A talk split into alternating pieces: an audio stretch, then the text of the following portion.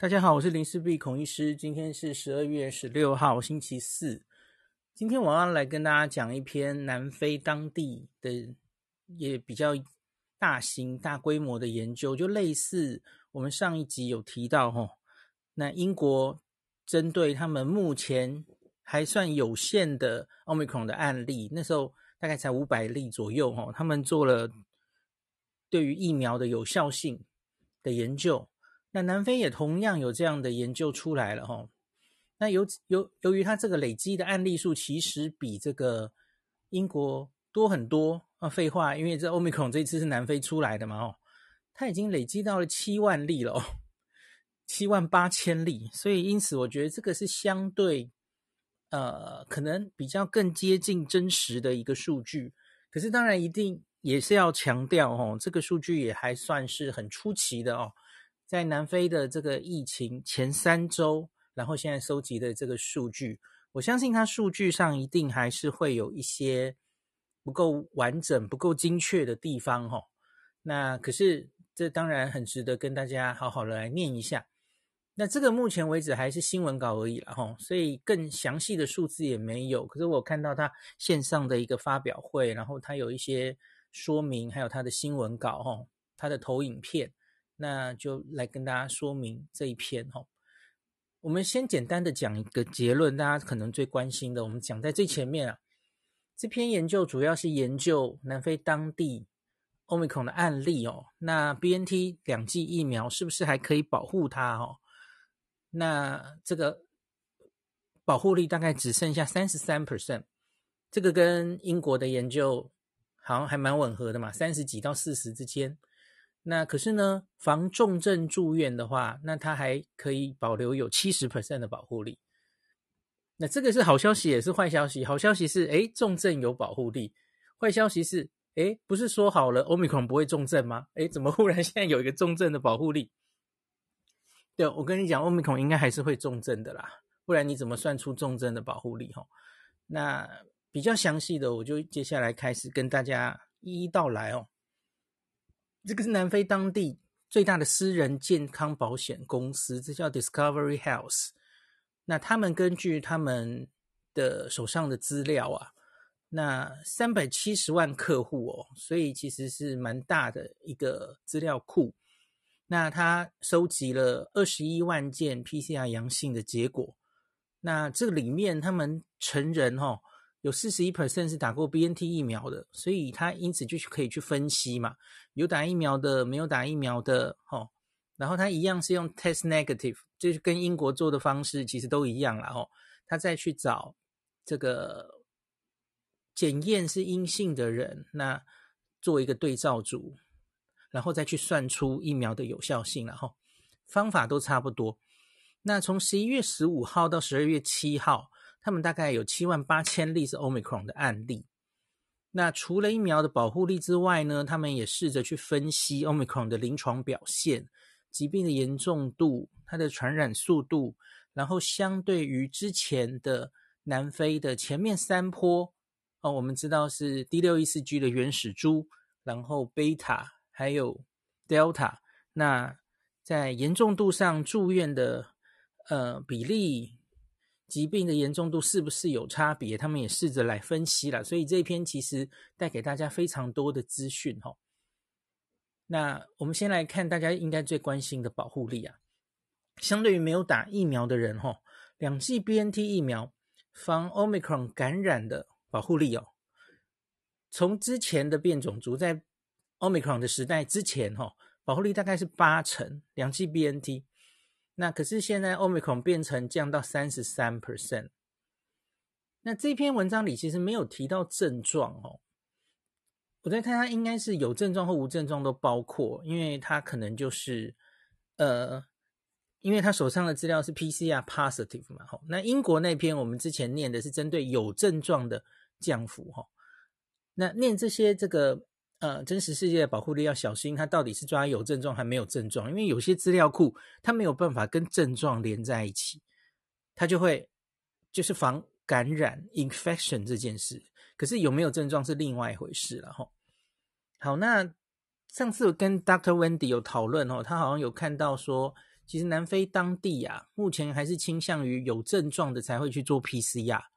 我觉得这也很合理，因为我看南非几次吼，他在疫情的时候，那个检验阳性率都会飙高，飙很高。现在好像已经到了二三十还是更高，有点忘了，还是接近四十了。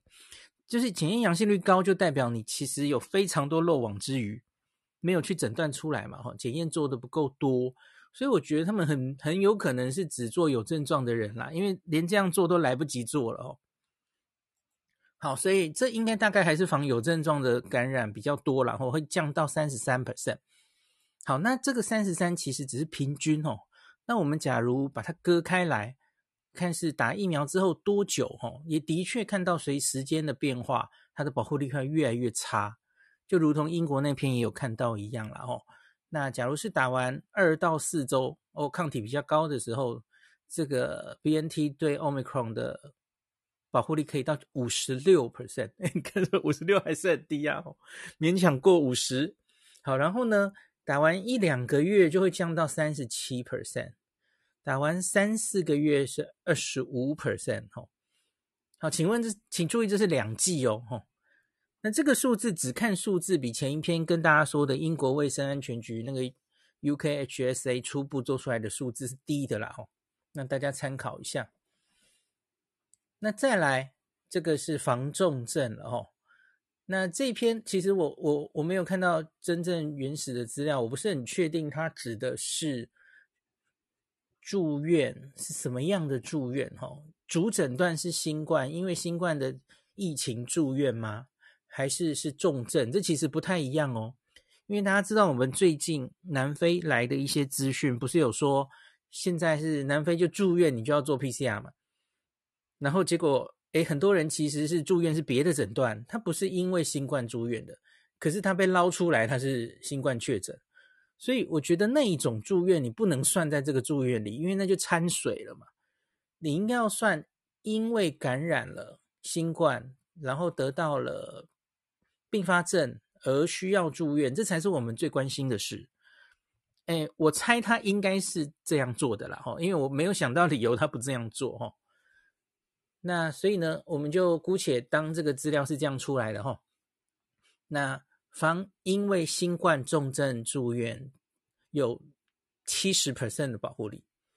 那相比于之前针对 Delta 哈，Delta 的重症是九十三 percent 的保护力。那九十三降到七十，的确是有所下降了吼，但这还是不错的保护力，七成嘛吼。那他们进一步来分析呀、啊，这个分年龄来分析，那的确也有看到，随着年龄上升哦，那个保护力就有下降的趋势哦。这个图上看起来，它也有拉出这个，我等下会讲的是平均值，那可是它也有做出九十五 percent 信赖区间，拉出那个 bar 哦。它因为案例比较多，所以它拉出，呃，我要其实应该也不算多，因为现在因为 Omicron 住院的人数大概，然后你要再分年龄的话，其实应该没有太多了哦，所以它其实也是有一个 range 的。那跟英国那个研究一样了哈，好，那我就姑且就是念这个平均数了哈，十八到二十九岁防重症高达九十二 percent 哈。可我很好奇，这一群人他住院的比例到底是应该是很低的吧？那假如在这一群人里面，你看有打疫苗跟没打疫苗，诶，还有差别哦。这个有九十二 percent 防住院的保护力也还不错嘛，吼。好，再来三十到三十九是七十九 percent，四十到四十九是八十二 percent，五十到五十九是七十四 percent，六十到六十九，诶，低下来了吼。上六十岁之后六十七 percent。那最低的是七十到七十九岁，是五十九 percent。那当然，这个看它的信赖区间，它会低到五十 percent 以下了哈。好，那再来，他们还有去分慢性疾病，因为你看到在各年龄疫苗似乎都对 Omicron 有重症保护力。那假如是有一些重症因子又如何呢？哈，他有抓出四个来看。糖尿病啊，糖尿病有六十八 percent 的保护力，重症保护力；高血压有六十九 percent，高血脂六十三 percent，缺血性心脏病六十四 percent，所以看起来不错哈。就是不只是看年龄，然后看这个有风险因子，都有一定的这个防重症的保护力了哈。那这个我们继续看，他还有去跟之前的三波，我们知道南非到目前已经是第四波的疫情，它的第一波是 D 六一四 G 那个接近原始株的哈，第二波是贝塔巴西，不是巴西，南非变种病毒。第三波是 Delta，Delta 这波是比较大的哦。那再来就是现在，那他们发现之前得过自然感染者哦，那你这一次再得到 Omicron 的几率哦，还是有哦。那而且呢，是越早得到自然感染，那你再感染的几率会变高哦。这其实也是可以想象的事嘛，因为第一波那个 D614G 距距现在已经超过一年嘛，一年以上，当然那个免疫记忆可能就是最差的，这是很可以理解的事了哈。那相对于之前完全没有感染记录的人呐，哈，那因为这个感染记录都是相对的嘛，哈，感染的几率是相对的。那假如这些人，呃，没有感染，然后再感染 Omicron 的几率，我们当做是一百的话，哈，那第一波第六一四 G 感染者。他再感染 Omicron 的相对几率是七十三 percent。喂，你，你有没有抓到我的意思？就是相对于完全没有前面自然感染的人，你大概有二十七 percent 的保护力，因为这个保护力一直都是相对的哦。那所以我们把完全没有之前得过感染的人当做一百的话，哦，那 D614G 这个相对是七十三 percent，就是降了二十七 percent 嘛。就等同是这个保护力大概是七，你之前有一次自然感染保护力只有二十七 percent 哦，已经不记不太记得了。好，可是我要要说这是指有症状的保护力哦，不是不是在说重症哦，就是第一个 BNT 疫苗的那个三十三是类似的啦吼。好，那我们说第二波贝塔好了，贝塔的话在咱感染的相对几率是六十 percent，就是减少四十 percent 的意思哈。也是不太记得了，吼。那第三波 Delta 很近嘛，吼。那在咱感染的相对几率就掉到四十 percent，所以大概有减少六十 percent 的意思哦。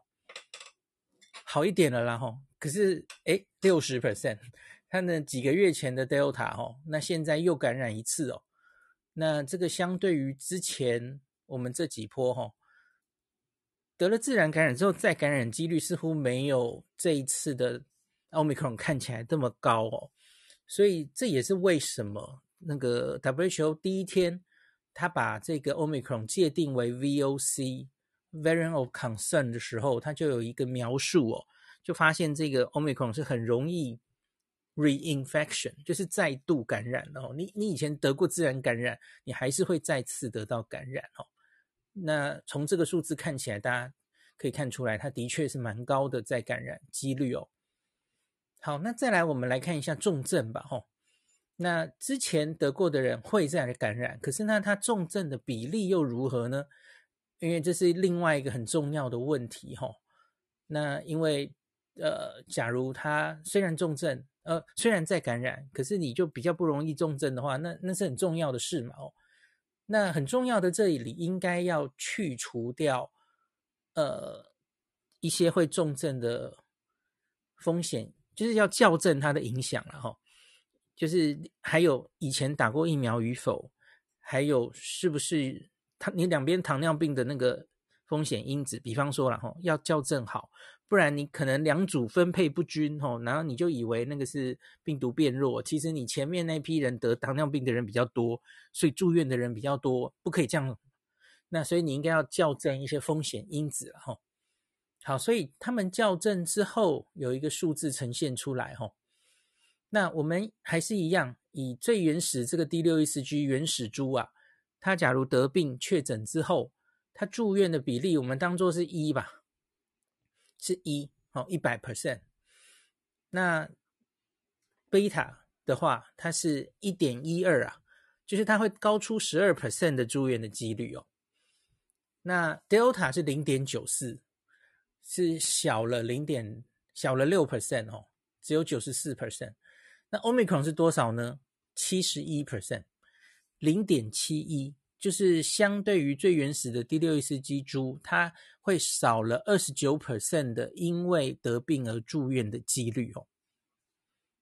那他们也描述，这是之前南非专家都有描述到的，然后虽然这个 Delta Omicron 在南非现在确诊是指数型上升啊，但目前为止住院的斜率增加是比较和缓的，相对于前几波，这个有观察到这个现象嘛，吼。那也许它的临床程度是较轻的，可是这个到底是否是否多半人之前都有得过自然感染？特别是最严重的 Delta 这一波，吼，是不是这个关系？吼，那不得而知，这个还要继续看下去，吼。那另外还可以看他住院是一回事，可是你也要看他住院之后的严重程度嘛，吼。所以他还去看了这四波里面，他因为新冠住院，那有多少人会进加护病房？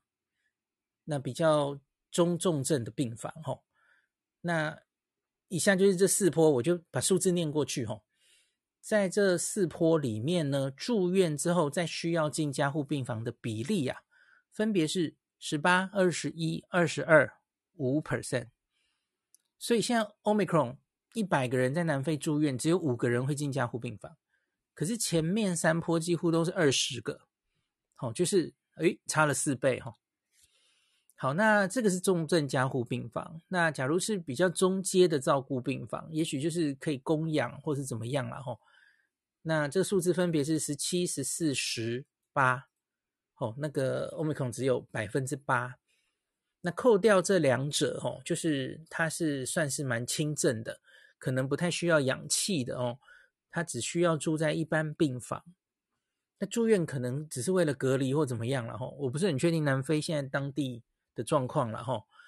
那住在一般病房的比例呢，在这四波里分别是六十五、六十五、六十八。八十七，所以 Omicron 这一波有八十七 percent 其实都是住在一般病房，它是不需要那种氧气照顾的了哈。好，那这篇报告最后还有看一下症状啊，临床症状。那似乎这个症状哦，跟之前的变种也不太一样哦。最常被提到的就是这一波好像这个嗅味觉异常不太出现哦。那他们目前最常见提到的，在这一个研究里，现在说的这个 Discovery Health。他们看到最多是喉咙痛、鼻塞、干咳。他们这次好像蛮常提到干咳哦。那还有肌肉酸痛。那特别是有些人好像下背痛吼，比较容易出现下背痛。这可以跟大家提醒一下。诶，这次的 Omicron 的症状是这几个吼。那我看到英国也有专家说，好像拉肚子也可以了吼。好，那我来解读一下这一篇的这这个整体的。我的感想哈，算是有好消息也有坏消息啦。坏消息就是刚刚说的了哈，诶，Omicron 在南非应该也是有出现重症的哈，只是那个重症的住院的数字，当然是似乎相对于之前几波是没有这么高哈。那有重症你才能算出重症的保护力嘛，所以所以不要天真的说，哎呀。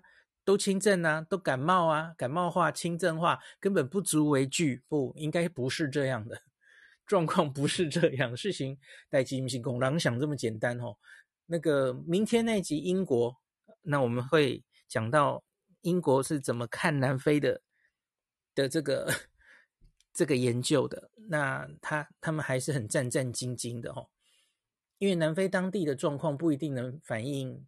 他 Omicron 真的到英国之后的状况哦，这个其实我们我跟叶医师我自己的感想也是这样哦。南非当地他是得过贝塔，得过 Delta，非常六到八成人都自然感染过，台湾应该六 percent 都没有吧？哈，所以他们是一个自然感染很多人，然后有一部分可能再去打了疫苗或没有不知道。